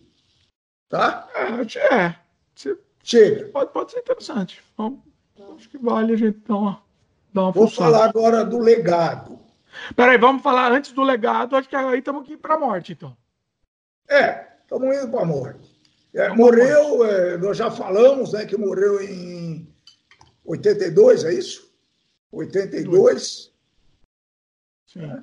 Faleceu em 10 de janeiro de 82. Eu me lembro. Você sabe o que vocês estavam fazendo em 10 de janeiro de 82? Eu já sei que você conta toda hora essa história, mas conta aí. Conto, mas vou contar para os pro, pros 19 ouvintes, de né? janeiro está na Wikipedia, viu? Ué, 19? Não, acho que é 19 mesmo. Acho que é 19 mesmo. Deixa eu corrigir. Ah, conta aí. Então, e ah, o meu pai tinha uma, uma casa de praia em São Sebastião, na época, aqui no litoral de São Paulo, litoral norte, e todo ano a família ia lá, eu ficava durante as minhas férias, depois eu vinha, eu vinha para São Paulo trabalhar. Só uma pausa aí, pera, pausa. Você está batendo aí, está fazendo barulho, está ficando horrível. Eles continuavam, eles continuaram na praia, né? Ah. E num, num desses num dessas semanas que eu estava aqui em São Paulo, então a Elis Regina morreu e eles estavam lá na praia. Foi, foi muito marcante por causa disso. Então eu fiquei triste sozinho. Essa é a verdade. Certo? foi assim, foi uma comoção nacional, né? É. é não, não sei se foi a nível de um Ayrton Senna, é, talvez não, mas Ayrton fosse... Senna, acho que nada. É, é a, a, comoção nacional que foi Ayrton Senna, principalmente por tá, sei lá, ele, tá, a morte dele ter sido transmitida ao vivo, né? Também. Então, acho que é difícil acontecer alguma coisa muito. Ayrton Senna e Mamonas, talvez. Mamonas também, não sei. Talvez tenha sido alguma coisa nível Mamonas, não sei. É também pela tragédia, que a dela também foi uma tragédia, né? Assim. É. é foi, Mais foi ou menos. Né? Tragédia né? também é. É uma a, tragédia, não é uma tragédia. Morte, né? Não vamos falar muito da morte, que foi polêmica. Não, não, como não? Pô, rapaz. Mas, ó. É, Temos que falar. Tudo leva a crer que ela morreu com overdose de cocaína associada a álcool, né? Então ela foi encontrada pelo, pelo namorado dela na época, no apartamento, e, e bom, a, imprensa não explorou muito isso, não. Eles se ah, fecharam. Não? É, não, não, não foi para frente, tá? Não, não foi muito. É que assim, não, não, não se, é, é, se disse se foi suicídio ou foi uma, uma, overdose acidental? Isso foi falado ou não? Olha, até tinha essa versão, mas a, a princípio a, a, versão oficial diz que foi uma overdose acidental. Se não me engano, o legista foi o mesmo que fez o do, do Vladimir Herzog, tá? Eita porra! É. Foi o, o, japonês, né? como é que ele chamava? Oh, Bom, oh. Eu não lembro o nome. O, o Vladimir Zog que, que se matou também. Ah, não sei. Não, eu acho que Olha não. Aí, peraí, é sério? É sério isso? Aí a gente está que... numa teoria da conspiração aqui que vai ser, vai, vai ser polêmica a coisa. Eu acho que é. Será que. Será que. Olha, eu não tinha não, pensado. Não, eu não, não sei se. Não, não, desculpa. Eu não sei se foi do Mengele. Não, do Mengele não foi. Não, Mengele foi o Badan Palhares, não foi? É. Não, não Será que foi o Badan? O Badan Palhares não era dessa época, não. Ele era mais, era mais velho. Eu acho que foi sim, foi o. Você está procurando aí? Eu estou procurando, vai falando que eu estou procurando algumas informações aqui. Bom, eu ia falar agora rapidamente para situar o, o, a carreira musical de Elis nesse Situa, álbum. São Paulo, situa que depois eu volto com a coisa da morte, que eu estou dando uma ah. pesquisada aqui enquanto isso. Vai lá. Então, então uh, eu já falei, eu vou, eu vou falar sobre aquele álbum lançado para o UOL, pela UOL para comemorar os, os 70 anos de Elis Regina. Né? Então, o primeiro disco foi Viva Brotolândia, que nem está no álbum. O primeiro disco do álbum é Dois na Bossa, né? que eu já falei que, é, que ela foi muito marcante. Esse, foi um, é um disco gravado ao vivo no programa O Fino da Bossa. Né? Então, ela fez esse disco com o parceiro dela, o Jair Rodrigues, que foi o grande parceiro dela. Né? Então, a música muito que eu adoro é Preciso Aprender a Ser Só, além do Pupuri, tá certo? É, ela canta Terra de Ninguém, canta o Arrastão, né? nesse disco. É, eu gosto muito do Pupuri, para mim é uma coisa espetacular, né? E deve ser muito bem é, é, aquilo para mim foi histórico, é, a, o desempenho de Jair e Elis nesse disco. Né? É, teve mais dois discos, dois na bossa, volume 2 e 3. Né? Muitos consideram o 2 como o melhor deles, do ponto de vista de arranjos vocais, é, desempenho, qualidade musical e tudo isso. Né? E e foi o, o disco que lançou, o, os três discos que lançaram em Elis Regina. Então, nós já falamos aqui, em pleno verão é um outro, em 70, né? Que, que foi a. Nós já falamos que foi aquele espetáculo também, né? E, e que foi marcante porque ele, esse disco, quando foi lançado, encontrou um clima muito pesado, foi a, a chegada do AI-5 no Brasil, com Caetano e Gil, que estavam exilados. Já tinha acabado a Tropicália, né? E, e Elis lançou um disco com, com canções com Vou Deitar e Rolar, e foi uma, uma volta, talvez, para ela contrabalançar um pouco esse, essa situação tensa, né? Canta um pouco de Jorge Benjor, Caetano Veloso, Tim e vai por aí afora. Né? É, legal que ela canta nesse, nesse disco, ela canta as curvas das, da estrada de Santos. É uma interpretação muito interessante da, da música lançada pelo Roberto Carlos. Tá? Muito bem. Tá. Aí sou... eu, eu, ó, você falou aí, eu, eu tava aqui pesquisando enquanto isso, tá? Então nem, nem participei. Seguinte, é, é meio controverso. Né? Em nenhum momento eu não encontrei, pelo menos aqui, alguma coisa que fala de, sei lá, de assassinato, né? Mas é meio, é meio dúbio a, a, a coisa, principalmente porque houve uma difamação depois da morte dela, tá? Então eu vou ler aqui um, uma matéria, que inclusive o link da matéria completa vai estar no post, mas eu vou, eu vou ler rapidinho porque eu acho que é importante, tá? É interessante até para a gente ver que não muita coisa não mudou da época para cá, tá? Ainda a recuperar-se da comoção da tragédia, o Brasil foi surpreendido 48 horas depois pela notícia de que a causa da morte tinha sido ingestão de cocaína. Os resultados do laudo ecoaram pelo país. A família, na esperança de preservar a imagem da cantora, negou veementemente o laudo. Eram criadas teorias da conspiração envolvendo o namorado da cantora, Samuel McDowell Figueiredo. É. Que ele era, inclusive, um advogado, inclusive, né? E a, a, conspiração envolvendo ele, o namorado, né? E o médico que emitiram o laudo, o obscuro Harry Shibata. Esse mesmo. É, ele foi o do, o do é, Herzog? Eu acho que se ele não foi, ele era o legista mais famoso da época aí, viu? É, o, o, o Herzog é tipo o, o, PC Farias, né? Porque assim, é, é ele foi suicidado, basicamente, né? O Herzog e o PC Farias suicidados aí. Deixa eu confirmar se foi ele aqui para a gente não dar informação errada, não. Calma. É... Eu não estou achando aqui, também não quero perder tempo aqui. Que você não... Ah, foi ele mesmo, desculpa. Foi, está confirmado. Ele que fez o do Herzog, ou seja, ou seja, eu entendo que ele não podia falar que também ele seria ele teria sido suicidado também, como o Herzog foi, mas de qualquer forma, ele não é uma pessoa idônea, né? Ele atestou que foi morto por overdose de cocaína. Quem? O, o Shibata. Então, o laudo dele foi esse, certo? Bom.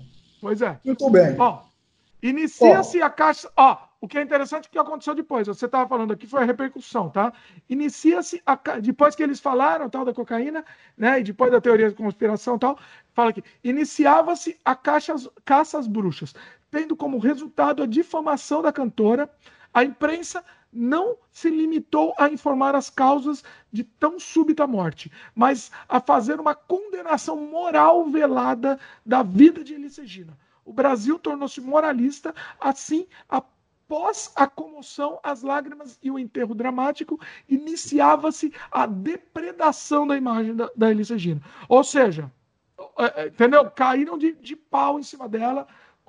É, então, assim, você não lembra disso aí? Não, não lembro. Talvez eu tenha apagado essa. É, tá? Eu tenha apagado isso, porque é muito isso, né? É. Eu já falei que eu fiquei muito chocado, então não me interessou muito. Né? É, é a mesma coisa que, que Elis Regina acha de Maradona. Que, que os argentinos acham de Maradona, né? Ah, mas essa parte dele, como exemplo, ah, isso daí a gente esquece. A gente só lembra, foi é mais ou menos isso. Mas tá? o, o, que eu, o que eu quero entender, independente se. Não é parte esquece. Ela, ela Entendeu? A, a, questão é que eu, quero, eu, eu, queria entender melhor como aconteceu essa morte. Se foi uma morte acidental, se foi suicídio, ou se suicidaram com ela, né? Ah, Também. não acredito. Não, não, não, era, não, não acredito que chegasse a tanto a, a, o questionamento dela, pelo menos dentro do que a gente sabe, né? Na época não, já estava tendo uma certa abertura, né? 82. É, é, então acho que não era também o caso disso, né? Isso é, é teoria da conspiração, mas bom, mas vale. Tá valendo. Aqui a gente, aqui a gente é sem freio, a gente tem que teorizar também. Né? Mas eu acho que pela época, por ser 82, eu acho que já tendo abertura, eu acho que não é o caso, entendeu? A, a questão é se foi suicídio ou acidente. Acho que essa é mais uma questão. Acho que o que está mais aí, né? Não sei. Bom, enfim. É, enfim, eu estava falando, vou voltar para a discografia, hum. para a gente terminar rápido esse, essa parte. Então, eu já falei no Dois na Bossa, já que você interrompeu, que foi em 65. Já falei em Pleno Verão de 70, que foi um disco mais sofisticado. Em 72, Tá? Ela estava começando a lançar disco com a, o arranjo do, marido, do novo marido, César Camargo Mariano. Então, esse disco foi emblemático como um dos. Do, do, da, da, melhoria das, da qualidade dos discos de Elis Regina. Né? É, dizem aqui, estou vendo a informação, que é um dos álbuns mais bem gravados da música popular brasileira e foi gravado em quatro canais. Hoje deve ser não sei quantos, né? Você acha que sabe melhor que eu isso. É. Não, hoje é infinita e, coisa. E gozado que a, ele já estava em baixa do público nessa época aqui, né? Ela, com, com, à medida que ela ia sofisticando, ela ia reduzindo a, a popularidade, né? Olha que interessante, isso é interessante. Muito interessante. Hum. E, então, a gente já falou nesse encontro cívico nacional, do hino nacional, etc. Né? E, a, e, e a, a, esse livro, Elis Regina, Nada Será Como Antes, defende que ela foi cooptada pelos militares do governo para participar desse evento. Talvez foi aquela, aquela questão que a gente fez dela não ser presa, então ela ia cantar o hino nacional nesse evento. Entendi. Uh, isso. Uh, esse disco nós já falamos, mas é muito importante, é o Elise Tom, né? Uh, pra, ah, já falamos. Já ah. falamos. Deixa eu ver se tem mais alguma coisa. Ah, essa foi bacana, isso daqui é interessante. O, o Tom Jobim tinha horror a teclados eletrônicos modernos que o César Camargo Mariano tocava, né? Olha aí. É, então uhum. ele foi, foi muito problemático isso, né? E ele começava a criar caso nos, nos ensaios, é, sempre sempre que algum arranjador inventava um desse teclado, né? E, e, e Elis traduzia, a Elis falava, comentava isso aqui enquanto durante a gravação, né? E, e aí o Tom saiu com essa que é bem frase dele. É, tem uma musiquinha boa até. É. E, mas só que mais tarde ele reconheceu que o álbum não era apenas uma inovação na bossa nova, como também um importante passo na junção do clássico com o popular.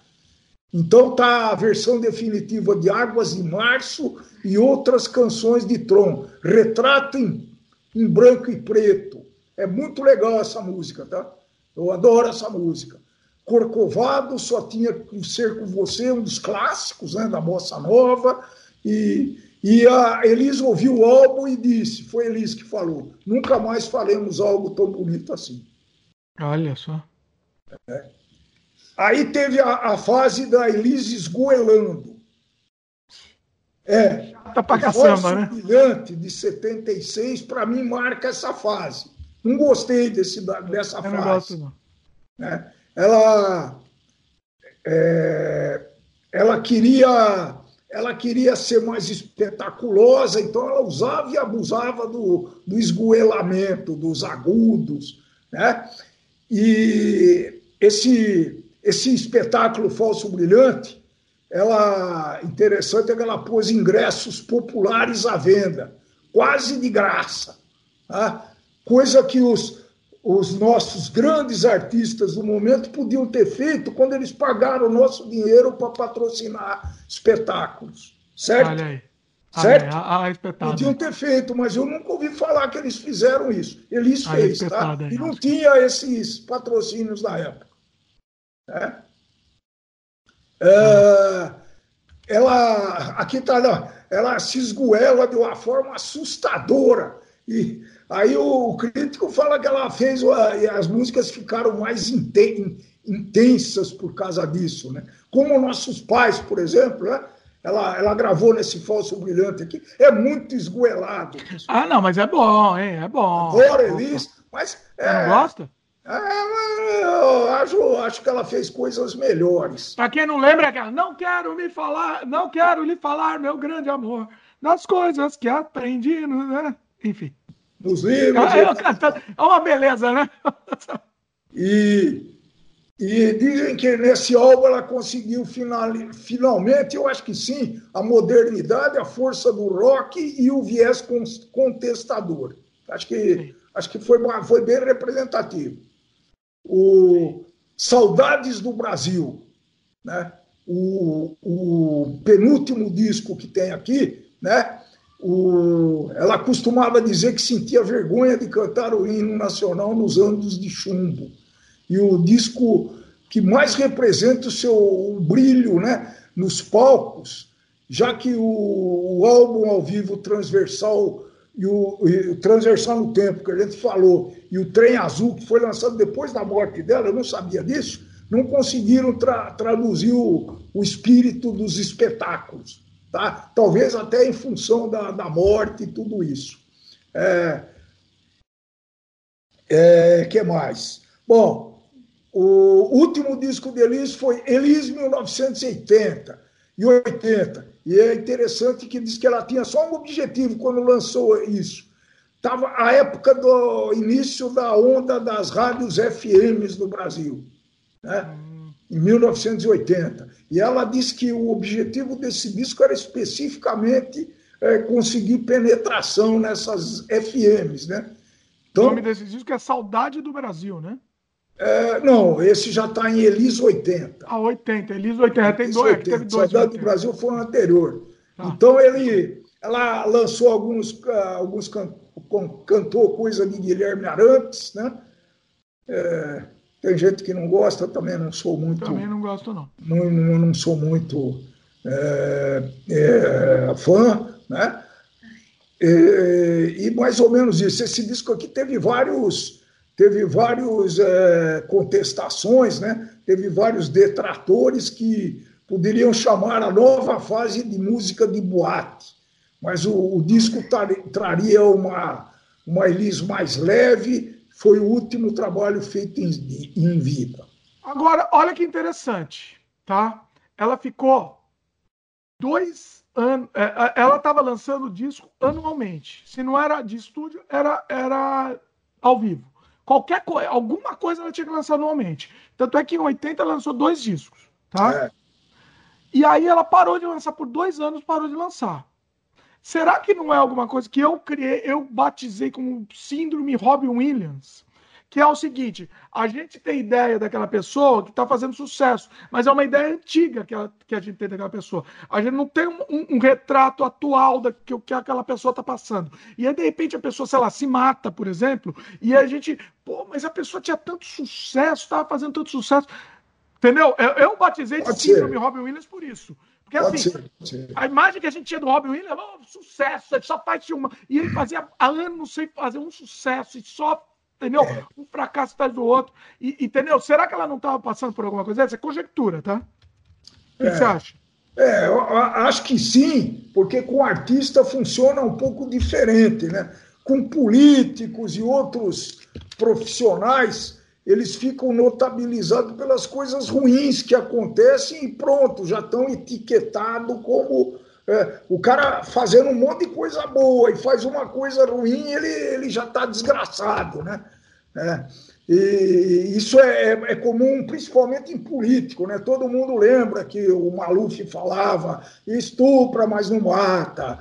Estupra, mas não mata. E que o ministro da Fazenda, que acabou fazendo algumas coisas boas, o Recupero, né, na época, ele ficou famoso porque ele falou, em off, né, uma gravação que foi aberta, ele falou, ó, oh, o que é bom a gente divulga, o que é ruim a gente esconde. E isso saiu no, na, na, não saiu no YouTube porque não tinha ainda, senão teria um, um maior sucesso, né? Então, pode ser sim, né? Para cantora, a gente grava as coisas boas. Eu, por exemplo, segui Elis desde o lançamento dela em 65 até mais ou menos 73, 74. E essa fase, não que eu não seguia, acompanhava, assistia os eventuais shows e tudo isso, né? mas eu não era um, um seguidor ferrenho. Então, pode ser que, pode ser que tenha sido isso. Né? Ela tinha. É, e afinal, não foram, não foram poucos tempos, foram quase 10 anos, né? De, é. entre aspas, que eu me afastei de Elis Regina, que eu me divorciei de Elis Regina. O que acontece é isso, é uma coisa que eu chamo também que é uma, é uma certa necrofilia. Depois que a pessoa morre, a, a gente volta a ter o um interesse naquela, naquele artista, naquela, naquela pessoa, enfim. Né? É, é, é, é, do ser humano isso, né? E a gente até volta a ver os trabalhos que a gente não conhecia, que a gente, né, que abandonou o artista em algum momento. Então acontece, né? Existe. E, bom, era mais ou menos isso. Acho que nós falamos quase tudo, hein? Oh, falamos absolutamente tudo aqui. Meio que bordélico, né? Mas eu acho que vai servir como um registro histórico. Isso daqui foi muito legal fazer. Foi, foi um, uma caravana desgovernada. Gostei muito. Parede, foi é, eu, eu só espero que não tenha ficado muito chato, né? Só espero que não tenha ficado muito chato, muito insuportável, porque foram mais de duas horas de gravação, enfim. E... É, não sei quanto vai ficar isso pronto, mas vai ficar um pouquinho menos de duas horas, mas vai estar tá quase lá, está quase batendo. Então foi uma coisa, eu gostaria de resumir, então, tirar uma conclusão depois dessa conversa toda, né? Ah. Valeu algumas coisas que se acrescentou. Então, a conclusão do Dimitri Pai para Elis Regina, né? Eu gosto de sempre terminar as coisas de uma forma é, de fim, tá certo? Ah. Então, Uh, Elis foi uma cantora espetacular, muita técnica, afinadíssima, a maior cantora popular do Brasil, é, o Pelé da música popular brasileira, ponto. Se aparecer uma outra melhor, eu vou ficar muito, muito feliz. Né? Intensa muito polêmica. Elis. Intensa polêmica. Irresponsável, como todas as gêmeas, né? para não falar como todos os gênios. Os gênios são um pouco irresponsáveis. Não tem uma música do Renato Russo que você ficou revoltadíssimo quando o Renato Russo, a música Perfeição, que ele canta. E também vamos celebrar a estupidez de quem cantou esta canção. Venha, meu coração é, está Eu falei que ele se chamou de estúpido, né? É, é, é mais ou menos isso. Então é, é isso mesmo, é, foi uma personalidade. Eu acho que valeu a pena esse registro é, claro que tem outros registros muito mais formatados que você encontra por aí. Se quiser algum detalhe né, da vida pessoal, bibliografia bem ampla, eu acho que valeu a pena. Para mim foi muito bom que eu recordei e aprendi algumas coisas sobre Elis Regina. Beleza? Pois é, eu também aprendi um monte de coisa aqui que eu não sabia. Eu escuto Elis Regina no, no Spotify, boto lá, boto lá para tocar. Algumas eu, eu, eu, gosto, principalmente na fase bossa nova, eu sou mais da fase bossa nova, essa fase mais esganiçada, tirando as músicas mais, mais contundentes politicamente, assim, é aquelas músicas muito de amor esganiçado, eu não, eu não me identifico muito, eu não, não tenho muita paciência. Mas eu gosto muito, eu gosto muito, eu acho que eu, eu, eu também é, diria também que é, que é a maior cantora também do, do Brasil. E quando ela ah, morreu, você tinha nove anos de idade, né? Bem, bem é, claro isso daí. Pois é. Pois então, é, ainda, ainda, de, ainda de, colocou. Não, tinha, mais, tinha menos, não tinha nove, não, tinha menos. Claro. faz a conta aí, não, mas tinha. Não, não tinha nove, não. Não tinha, tinha nove, não. Bem menos. Seis, sete. Vai, não, vai, Tinha sete, mas tá bom. Vai, não, nove, seis, sete, tá bom. Detalhe. Bom, então, tá bom. É, o, que eu, o que eu quero dizer é assim, também eu gosto muito dela, também escuto muito e, e e é aquela coisa, não sei se é porque meu pai colocou muito quando eu era pequeno, né? Mas eu, é, é uma música que é o comfort music, eu chamo isso de música confortável para o ouvido, né? Você também tem isso, certo? É aquela Sim. música que a gente coloca e, e sente, e, e, e, sente o, conforto, o conforto, né? E canta um pouco junto, né? Pois é. Canta um pouco. É. Eu, pelo menos, canto. Você não sei se canta, mas eu, eu canto. canto. Principalmente quando eu estou sozinho, porque eu tenho vergonha de cantar em público, então. Não, não tenho vergonha, não. Qualquer um cantei, até aqui no podcast. Você não cantou, eu cantei. Eu quero essa voz bonita aqui. É a vida. Tá ótimo. Muito Valeu. bom, excelente programa, espetacular. Agora eu quero saber de vocês. Vocês querem mais programas assim, mais programas biográficos, né? E o que, que, vocês acham disso? Esse, esse, nosso sem freio foi completamente diferente do, do que a gente tem feito, né? Comentem agora, comentem para a gente saber o que, que, vocês acham. Se você estiver assistindo no YouTube, comente no próprio YouTube. Se você estiver no Spotify ou em outra mídia de áudio só, você pode escrever para o nosso e-mail, semfreiopodcast.gmail.com ou pode entrar lá no YouTube mesmo, mesmo que você escutou pelo Spotify, entra lá no YouTube e comenta por lá também, porque de repente facilita para a gente ler e, e organizar esses comentários todos. É isso? Muito bom. Valeu, queria agradecer pela pesquisa sensacional, a pesquisa meu pai fez um dever de casa espetacular. Mas eu me diverti também. Algumas coisas eu sabia, outras detalhes, claro que a gente não sabe, mas eu procurei me inserir dentro do, da história, né? Isso que foi muito bacana. Eu vivi essa história. É, e o interessante é isso. É, você pesquisou agora. A gente gravou urgente, correndo, porque assim, você esquece, não adianta. Quando você começa, você está com um negócio muito fresco, depois do tempo você acaba esquecendo. Eu, por exemplo, vou dar um exemplo. Eu sabia absolutamente tudo sobre a vida do Nelson Rodrigues. Tudo. Tudo. Hoje em dia, Mojica também, eu sabia tudo sobre o Zé Mojica também. Hoje em dia, você vai esquecendo, vão, vão vindo outras coisas, ela substitui no HD e você vai esquecendo, né? Então tem que ser um negócio fresco. Por isso, meu pai estudou, pesquisou agora sobre o tema, a gente já gravou e acho que foi muito rico. Foi muito rica a informação. Eu, como não sabia muita, muita coisa é, prática mesmo da, da, da biografia, eu, eu, meu, meu papel foi mais fazer conjecturas e teorias das conspirações aqui. Né? Mas muito foi bem bom. legal. Muito bom. É isso, meus queridos. Espero que vocês tenham gostado. Tchau, tchau. Se você for do YouTube, dá um like pra gente, se inscreve no canal e, e, e clique no sininho, no sininho de notificação. Se você estiver ouvindo no, no áudio, mande, mande esse áudio para alguém, mande, distribua a palavra, de repente alguém que gosta da Elisa, ou quem não gosta da Elisa, mas pelo menos se, se situar historicamente na época. Acho que a gente teve, teve, fez um apanhado geral daquela época. Tal como o podcast que a gente fez sobre o Premeditando Breck, Premier, falando com o Marcelo Galbetti, que é, é, membro do Premier, né? Banda que eu adoro. E a gente situou também na época, inclusive está aí disponível para quem quiser. Recomendo um, um, dos melhores podcasts que a gente fez. Para quem gosta de música, a gente fez um, um, uma passagem histórica pelo mundo da música com, com alguém que estava lá mesmo. Então foi muito bom. O episódio número 12 sem freio número 12. Escuta, se você gostou desse episódio da Elis, eu acho que o sem freio número 2 vai, 12 vai complementar muito bem o que a gente falou aqui. Certo? Tchau, tchau. Até a próxima. Valeu, meus queridos. Tchau, tchau. Beijo no coração.